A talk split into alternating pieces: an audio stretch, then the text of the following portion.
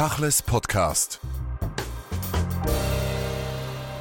Richard Schneider, wir befinden uns am Tag 77 des Krieges gegen Gaza. Der Krieg geht immer wieder in eine neue Phase. Wie würden Sie ihn jetzt verorten? Zunächst einmal haben ja die Israelis gestern am 76. Tag verkündet, dass sie die Hamas-Hochburg Sajaieh eingenommen haben. Ein ganz, ganz wichtiger strategischer äh, Sieg, weil dort sehr, sehr erbittert gekämpft wurde und das ja auch schon im Gazakrieg 2014 eine ganz schreckliche Falle für die israelischen Soldaten gewesen ist mit vielen Toten. Angeblich haben die Israelis jetzt Nordgaza fast komplett in ihrer Hand und in Südgaza werden die Kämpfe ausgeweitet und intensiviert passiert. Aber gleichzeitig hat man gestern gesehen, äh, gegen Mittag, dass die Hamas noch lange nicht am Ende ist. Sie hat weit über 30 Raketen auf äh, Zentral-Israel abgefeuert. Es sind sehr viele Raketen zwar in der Luft explodiert, aber Granatsplitter haben auch äh, Schäden angerichtet und die Menschen in Tel Aviv und in der Gegend drumherum waren heller Aufruhr. Also die Hamas ist noch lange nicht am Ende. Offensichtlich hat die Hamas auch ihr Tunnelsystem, zumindest im Norden Gazas, geopfert.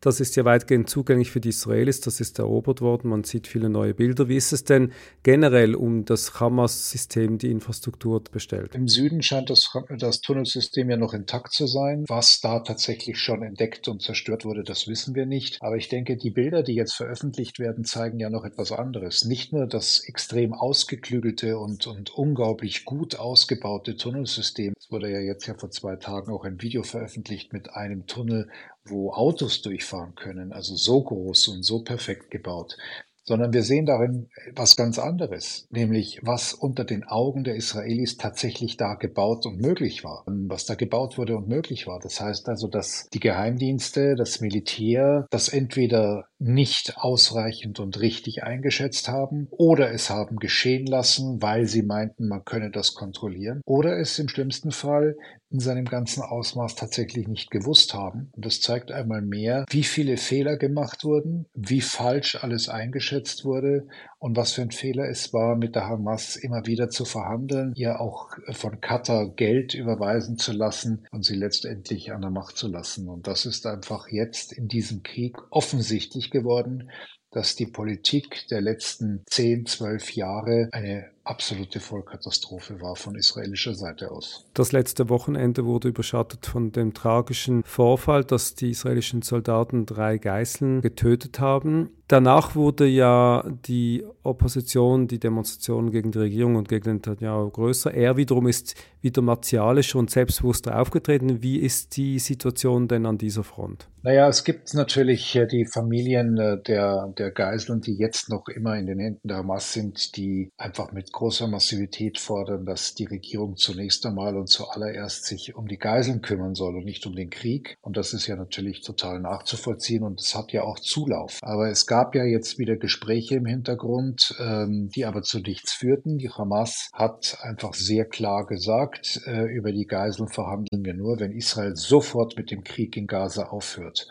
Und natürlich weiß die Hamas, dass die Israelis den Krieg nicht aufhören werden. Aber was ist dann damit eigentlich bezweckt? Und meines Erachtens ist das ein sehr geschickter Schritt von, von psychologischer Kriegsführung, wenn man so will, indem man versucht, mit solchen Forderungen einen Keil in die Gesellschaft in Israel hineinzutreiben, nämlich diejenigen, die sagen, nein, wir müssen unbedingt diesen Krieg weiterführen und die anderen, die sagen, um Gottes Willen, wenn die Hamas nur die Geiseln rausgibt und der Krieg endet, dann hört bitte auf und lasst uns die Geiseln retten. Also dahinter steckt natürlich sehr viel psychologische Kriegsführung von Seiten der Hamas. Wenn wir aber von den Israelis sprechen, und Sie haben es gesagt, ein Keil wurde zwischen Gesellschaft und Regierung, aber auch zwischen verschiedene Gesellschaften und Regierungen äh, geworfen. Wie ist denn die Fraktion, die Friktion, die Fragmentierung innerhalb Israels? Mit welchem Israel sprechen wir, wenn wir mit Israel sprechen heute? Wenn wir heute über Israel sprechen, sprechen wir natürlich in allererster Linie von der Regierung Netanyahu und vom Kriegskabinett. Diese Regierung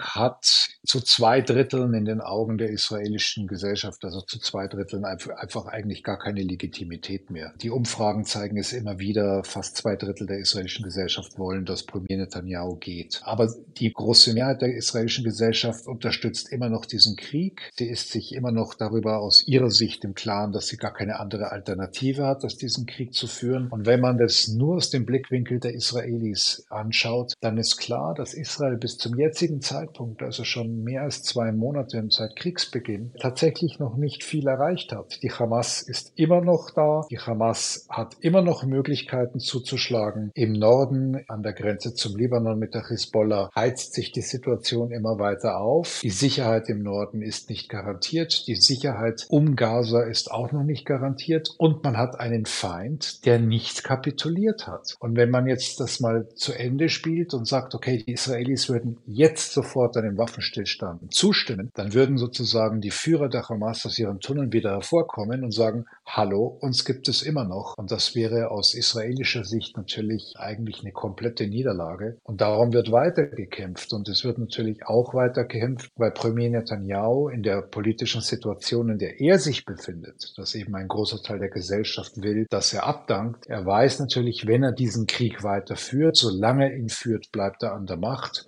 Und er hofft natürlich auch, wenn er diesen Krieg möglicherweise tatsächlich gewinnt, dass er dann vielleicht auch wieder im Ansehen in der israelischen Bevölkerung äh, steigt. Das hängt aber auch sehr stark davon ab, ob er israelische Geiseln zurückbringt und wie viele Soldaten fallen in diesem Krieg. Ich glaube, was ähm, die Zahl der Soldaten betrifft, ist Israel im Augenblick, ist die israelische Gesellschaft im Augenblick noch bereit, diesen Blutzoll zu zahlen, weil man sich einig ist, dass man mit dieser Bedrohung Hamas fertig werden muss, ein für alle Mal. Mal. Die Zahlen sind, das mag jetzt sehr zynisch klingen, wir sind jetzt, glaube ich, bei etwa 130 gefallenen Soldaten. Das ist natürlich äh, für Israel viel, aber es ist nach wie vor sehr viel weniger, als äh, die Militärführung am Anfang eingeschätzt hat, dass äh, Soldaten fallen werden. Man hat damit gerechnet, dass in den ersten zwei, drei Wochen weit über 400, 500 Soldaten fallen könnten und das ist nicht geschehen. Das heißt, von israelischer Sicht, ich rede immer jetzt in dem Fall von der israelischen Sicht aus, sind das Zahlen, die man einfach noch bereit ist zu verkraften. Worüber man in Israel natürlich überhaupt nicht redet, ist die enorm hohe Zahl an, an Todesopfern auf der palästinensischen Seite. Das wird komplett ausgeblendet, aber das wird man nicht ausblenden können, weil abgesehen jetzt von den Reaktionen weltweit, die es ja jetzt schon gibt über das humanitäre Leid der Palästinenser, wird nach diesem Krieg, wenn diese Bilder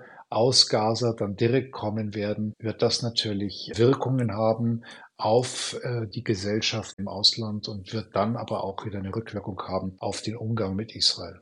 Stichwort nach diesem Krieg, wann immer das sein wird und wie immer sich das gestalten wird. Premier Netanyahu hat ja verschiedene Ankündigungen gemacht, wie das denn sich verhalten wird von einer Sicherheitsbesatzung, von einer Übernahme der Israelis des Gazastreifens unter anderem. Was ist denn ein realistisches Szenario unter Einbindung auch der Stimmen der internationalen Gemeinschaft? Ich glaube, was ganz realistisch ist und was man einfach, glaube ich, sehr trocken und sehr nüchtern sehen muss, ist, dass es wieder zu einer Besetzung kommen wird. Wie immer das dann tatsächlich genannt wird, ist eigentlich egal. Auch wenn gestern äh, Zachi Hanekbi, der, der Vorsitzende des Nationalen Sicherheitsrats, jetzt gesagt hat, ja, man könnte sich die palästinensische Autonomiebehörde doch vorstellen als Ordnungsmacht in Gaza, wenn sich diese reformieren würde. So heißt das dennoch im Klartext, dass nach dem Krieg es überhaupt gar keine echte Verwaltung geben wird, die in der Lage wäre oder irgendein Organ in der Lage wäre, das dann entsprechend zu verwalten in Gaza.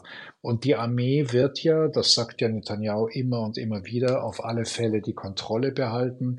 Man will sich angeblich auf irgendwelche Pufferzonen dann konzentrieren, wo sich die Armee innerhalb Gazas zurückziehen würde. Aber das wäre de facto wenn auch nicht mehr in der gleichen Form wie früher, aber es wäre quasi eine Neubesetzung und man wird, ich glaube, nichts zulassen, was aus israelischer Sicht in irgendeiner Form Israelis wieder neu äh, in Gefahr bringen könnte. Aber da es ja dann keine Organisation gibt, keine palästinensische Organisation, die das garantieren soll, dann ist die Frage, wer soll es machen? Die internationale Staatengemeinschaft wird keine Truppen dahin schicken. Die arabischen Staaten haben schon gesagt, wir kommen auch nicht. Also wer soll es dann machen? Neben der ganzen Situation in Israel, der Gesellschaft, der Tatsache, dass viele Reservisten und Soldaten äh, nicht mehr arbeiten können, haben wir schon mehrfach über die wirtschaftliche Situation in Israel gesprochen. Israel war auf so einen Krieg nicht vorbereitet. Wie zeigt sich in diesen Tagen die ganze Entwicklung der Wirtschaft? Ja, die Wirtschaft beginnt darunter zu leiden. Das Land ist bislang ein sehr reiches, sehr starkes, also wirtschaftlich sehr starkes Land gewesen. Es kann das Ganze noch ein bisschen aushalten. Es gab ja jetzt diesen großen Skandal um die Entscheidung der Regierung und vor allem von Finanzminister Smotrich, Millionenbeträge in das Siedlungsprojekt im Westjordanland zu stecken und den Ultraorthodoxen noch mehr Millionen in den Rachen zu werfen, anstatt sich wirklich voll auf das Militär, auf die Notwendigkeiten des Krieges zu konzentrieren und möglicherweise auch Menschen, die jetzt wirtschaftlich, beruflich in Not geraten, zu unterstützen. Das war ein Schritt, der dieser Regierung mit Sicherheit nach dem Krieg auch politisch schaden wird, weil das werden die Menschen nicht vergessen. Ja, die Wirtschaft äh, erleidet Schaden und die Frage ist, wie lang wird dieser Krieg gehen? Was bedeutet das dann vor allem für den eigentlichen Motor der Wirtschaft, nämlich den Hightech-Sektor? Wir sehen und wir lesen, dass äh, neue junge Startups, die sich gegründet haben, kaum noch an Venture Capital rankommen. Auch da gibt es Probleme und ob diese Probleme dann permanent werden, das hängt wahnsinnig davon ab, wie dieser Krieg sich weiterentwickelt. Stichwort Medien. Die Berichterstattung der israelischen Medien ist ja erstaunlich offen. Die Zensur ist sozusagen auch ausgehebelt worden, schon vom ersten Tag an. Wie verhält sich dieses Verhältnis äh, zwischen Regierung und den Medien in Israel im Moment? Also zunächst einmal weiß ich gar nicht, ob die äh, ob die Berichterstattung so offen ist. Also das eine, das kenne ich aus der eigenen Erfahrung als Korrespondent. Es gibt natürlich sehr vieles, was die Armee, was die, die, die Journalisten oder die Medien über Armeebewegungen etc. Äh, nicht im Detail sagen dürfen, einfach schon aus, aus Sicherheitsgründen. Das gilt in diesem Krieg genauso. Das andere ist, was wirklich auffällig ist, ist, wie wenig die israelischen Medien tatsächlich über das, was in Gaza selbst und mit der Bevölkerung in Gaza selbst geschieht, berichtet. Also da guckt man im Grunde genommen so gut wie gar nicht drauf. Das heißt, die israelische Bevölkerung jetzt nur aus den eigenen Medien heraus erfährt da relativ wenig, sieht da relativ wenig. Natürlich äh, ist das Verhältnis zwischen den Medien und der Regierung Netanyahu und vor allem auch mit den beiden rechtsextremen Politikern Smotrich und Ben wäre extrem angespannt. Es gab in den letzten Wochen immer ja auch diese Ankündigungen vom Kommunikationsminister, äh, zuletzt, dass man die linksliberale Tageszeitung Haaretz schließen will und vernichten will, dass man keine Gelder mehr irgendwie diesem Blatt mehr zukommen lassen will, respektive dass dieses kein Geld mehr bekommen kann. Also diese Sprüche hören wir immer wieder. Aber das funktioniert im Moment eigentlich nicht. Und die Frage ist auch, glaube ich, erst zu stellen, wie diese Regierung, wenn sie denn diesen Krieg überlebt, sozusagen, dass sie sich an der Macht halten kann, wie diese Regierung danach mit den Medien umgehen wird, ob danach versucht werden wird, Gesetze durchzusetzen, die die Medien in ihrer Freiheit und äh, in der Meinungsfreiheit weiter beschränken. Richard Schneider, vielen Dank für das Gespräch. Tachles Podcast.